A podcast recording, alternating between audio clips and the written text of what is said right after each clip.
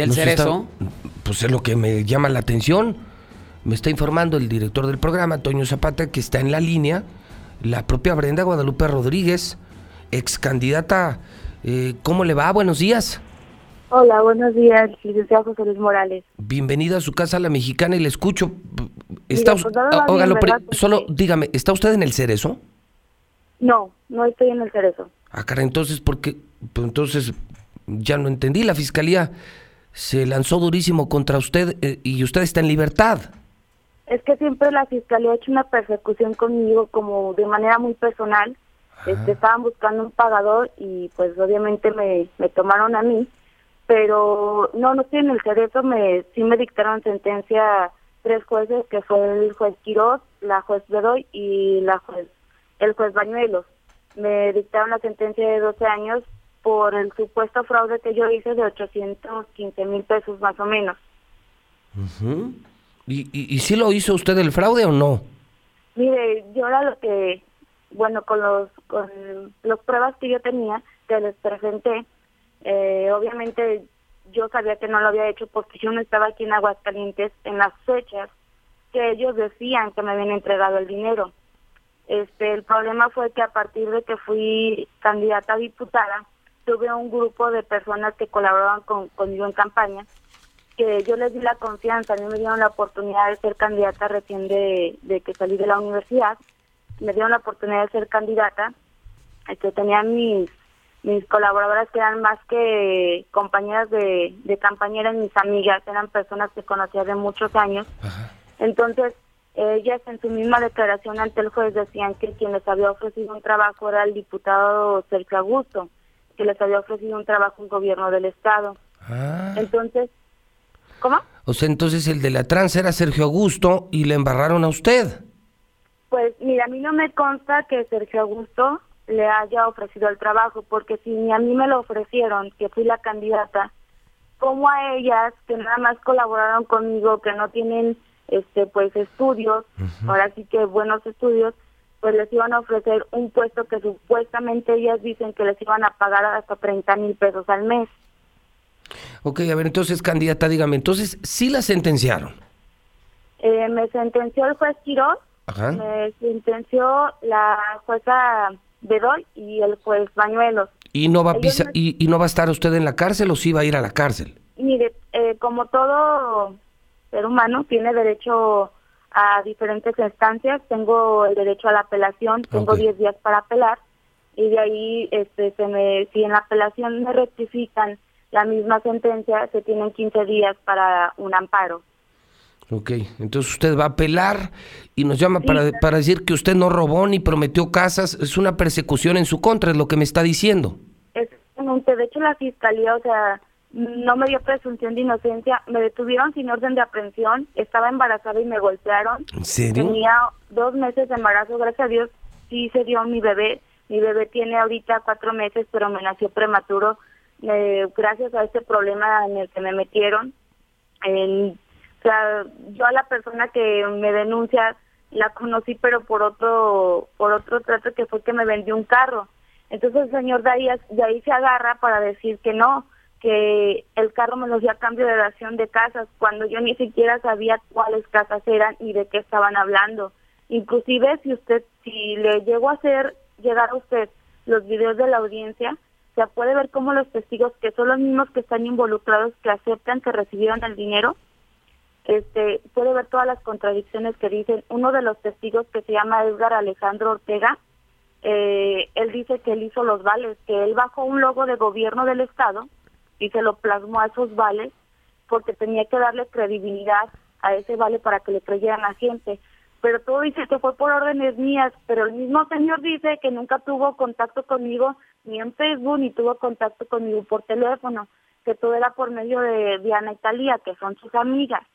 Entonces es lo que se me hace todavía más raro que ellas aceptan que tomaban el dinero y decían que me lo daban a mí, pero ninguna comprueba cómo me daba el dinero. O sea, ninguna dice, ¿sabes qué? Aquí está un recibo donde Brenda lo firmó y aquí está el dinero que recibió ella. No, nadie lo comprobó ante el juez.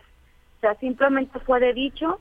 Eh, dicen ellas que ellas mismas lo dijeron en la audiencia de juicio, que yo no estaba aquí, que yo vivía en la ciudad de Torreón. Eso no le creyeron los jueces, pero sí le creyeron que todas las cantidades que dicen los señores que me dieron, sí les creyeron. Inclusive hay un cheque a nombre de la persona de Talía Didorona que lo recibió ella y lo cobró. O sea, está a nombre de ella. Ella, no de usted. No mío. O sea, todas las pruebas apuntan a ellas. Inclusive les decían en la fiscalía cuando lanzaron el boletín, el boletín al día siguiente, que fue mi audiencia de vinculación al proceso, dicen, eh, los invitamos a denunciar a Brenda Guadalupe Rodríguez Armendariz porque hizo fraude. O sea, no me dieron ni presunción de, inocencia. Entonces van y, me, van y denuncian a las personas a las que les entregaron el dinero y en la fiscalía les dicen, no, es que no tienes que denunciar a, a, ella, tienes que denunciar a Brenda porque ella es la que se encargó de hacer las cosas. O sea, ¿cómo dices eso si las personas que reciben el dinero lo están aceptando? En la misma audiencia de juicio ante los jueces aceptaron. Inclusive le digo, Edgar Alejandro dice que, que él ya sabía que esto era un engaño desde un principio, que ya les había dicho a las personas que colaboraban contigo en campaña que eso era mentira, que no existían los apoyos, este, o sea, un buen de mentiras, que no tiene una idea y los jueces no me tomaron en cuenta mis pruebas que yo que yo mostraba. O sea, venían aquí ministeriales a mi casa, eh, inclusive fue un ministerial de apellido Cajero que se metió a mi casa con una pistola y me dijo, es que vengo por tu por tu declaración. Le dije, es que yo no te puedo dar mi declaración porque tengo que estar en presencia de mi abogado. O sea, eh, me detenían sin, sin razón alguna. Eh, iba a trabajar y no, pues el trabajo que me daban ¿qué me puede contar a mí? No, pues sí, si alguien lo no, vivió. No, de eso, o sea, iba y buscaba trabajo y el primer día que ya me daban el trabajo, ah, ya ese mismo día me decían que no, que porque estaba vinculada al proceso, que porque había hecho fraude.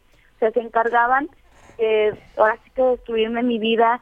Le soy sincera, licenciado, perdí mi familia. A raíz de esto mm, me separé, perdí amistades, perdí prestigio, perdí oportunidades muy grandes de trabajo, perdí la oportunidad de ser nuevamente candidata por otro partido político gracias a esto. O sea, entonces yo es cuando me pregunto, ¿qué ganaba yo con robarme supuestamente ese dinero, hacer fraude ese dinero? Si yo estaba buscando crecer en mi carrera, si estaba buscando eh, tener ya un empleo fijo para darle lo mejor a mis hijos. O sea, yo no tengo dinero, inclusive puede usted venir a investigar cómo vivo, sea, ahorita yo no tengo nada, o sea, he perdido todo y se va a dar cuenta que lo que dijo la fiscalía, que lo que dicen esas personas es mentira. Yo lo poco que tenía y lo que empezaba a crecer era de lo que yo tenía ahorrado, que ya tenía tiempo de ahorrar, y eso era lo que yo invertía en mis cosas. Gracias a este problema lo perdí todo. Me enfermé, mi, mi hijo nació este, prematuro, nació con ictericia, lo tuve que ver debajo de una lámpara este, ultravioleta, los veía cómo lo canalizaban, gracias a todas estas tonterías que por el pinche gobierno corrupto y perdón por la grosería que le digo, pero que no sé, es justo que me hayan hecho esto a mí.